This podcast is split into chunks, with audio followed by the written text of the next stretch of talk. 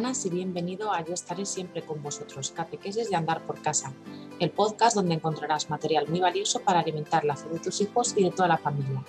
Aquí estamos todos los lunes, miércoles y viernes para traerte consejos, tips e ideas para aplicar a nuestra cultura familiar cristiana, especialmente para fortalecer la fe de nuestros hijos. Nosotras somos Virginia y la hermana María y venimos desde el Secretariado de Evangelización de la Conferencia Episcopal Española. Hoy es viernes 11 de junio y vamos a hablar de Lectio Divina con el Evangelio de hoy, Solemnidad del Corazón de Jesús. Recordad, la fe crece cuando se comparte.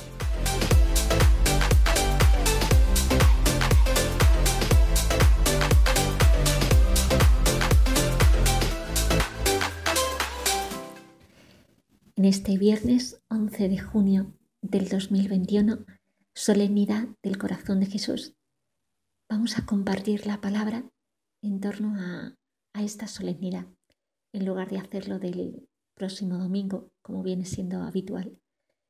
Y nos disponemos pues pidiendo al Espíritu Santo que, que nos abra el corazón, que nos disponga, que nos limpie la mirada, que nos abra el oído que nos haga capaces de, de percibir, de sentir, de experimentar lo que la Iglesia nos quiere transmitir celebrando esta solemnidad. Por ello invocamos, y la música nos ayuda a ello, al Espíritu Santo. Ven, Espíritu Santo. Ven, Espíritu Santo.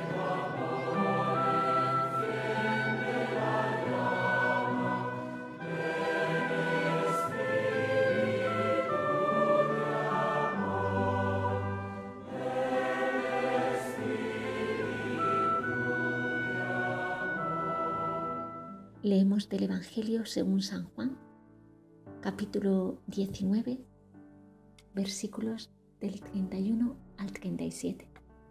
Los judíos, entonces, como era el día de la preparación, para que no se quedaran los cuerpos en la cruz el sábado, porque aquel sábado era un día grande, pidieron a Pilato que les quebraran las piernas y que los quitaran. Fueron los soldados, le quebraron las piernas al primero y luego al otro, que habían crucificado con él. Pero al llegar a Jesús, viendo que ya había muerto, no le quebraron las piernas, sino que uno de los soldados con la lanza le traspasó el costado, y al punto salió sangre y agua. El que lo vio da testimonio, y su testimonio es verdadero. Y él sabe que dice verdad, para que también vosotros creáis. Esto ocurrió para que, para que se cumpliera la escritura, no le quebrarán un hueso. Y en otro lugar la escritura dice, mirarán al que traspasaron. ¿Cómo acercarnos a, contemplar este corazón, ¿no? que es lo que la liturgia nos ofrece, la iglesia en este día quiere presentarnos un corazón traspasado, un corazón que, que parece que no cabe en él todo el amor que tiene y se rompe de amor por cada uno de nosotros en la oración colecta nos dice así, Dios Todopoderoso concede a quienes, alegrándose en el corazón de tu Hijo amado, recordamos los inmensos beneficios de su amor hacia nosotros, merecer recibir una inagotable abundancia de gracia de aquella fuente celestial de los dones. Bueno, pues esto es lo que queremos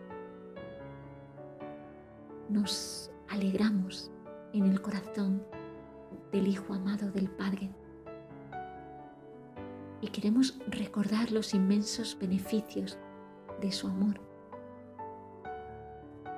hacia nosotros. Y en este nosotros me meto yo personalmente y meto cada miembro de mi familia. Puedo hacer una memoria agradecida de estos inmensos beneficios en, en mi esposo, en mi esposa, en mis hijos, en mis padres, en mis hermanos.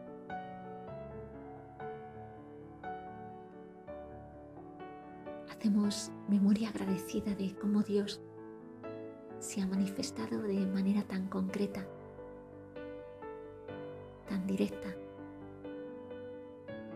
tantos momentos, en aquellos momentos puntuales que yo soy capaz de recordar en este momento. Y, y pedimos disponernos a recibir esa inagotable abundancia de gracia de la fuente de estos dones. Inagotable,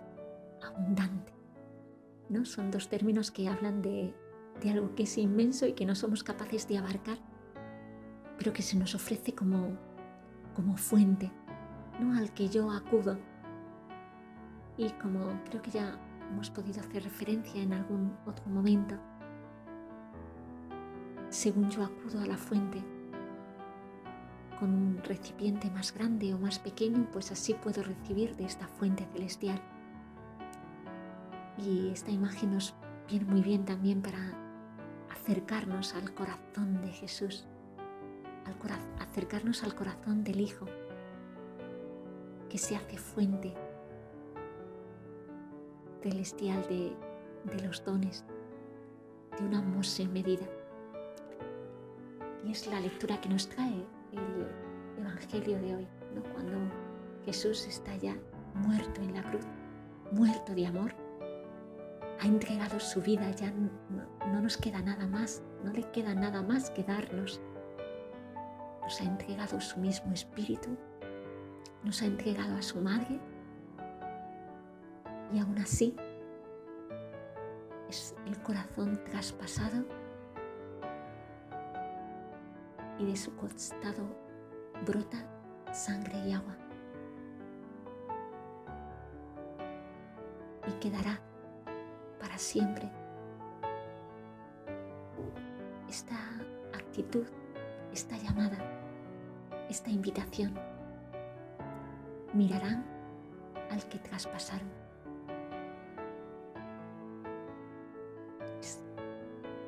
Acogiendo esta liturgia esta palabra, tanto en la primera lectura del profeta Oseas, que tan bellamente nos habla de, de este Dios al que se le revuelve el corazón y se le conmueven las entrañas,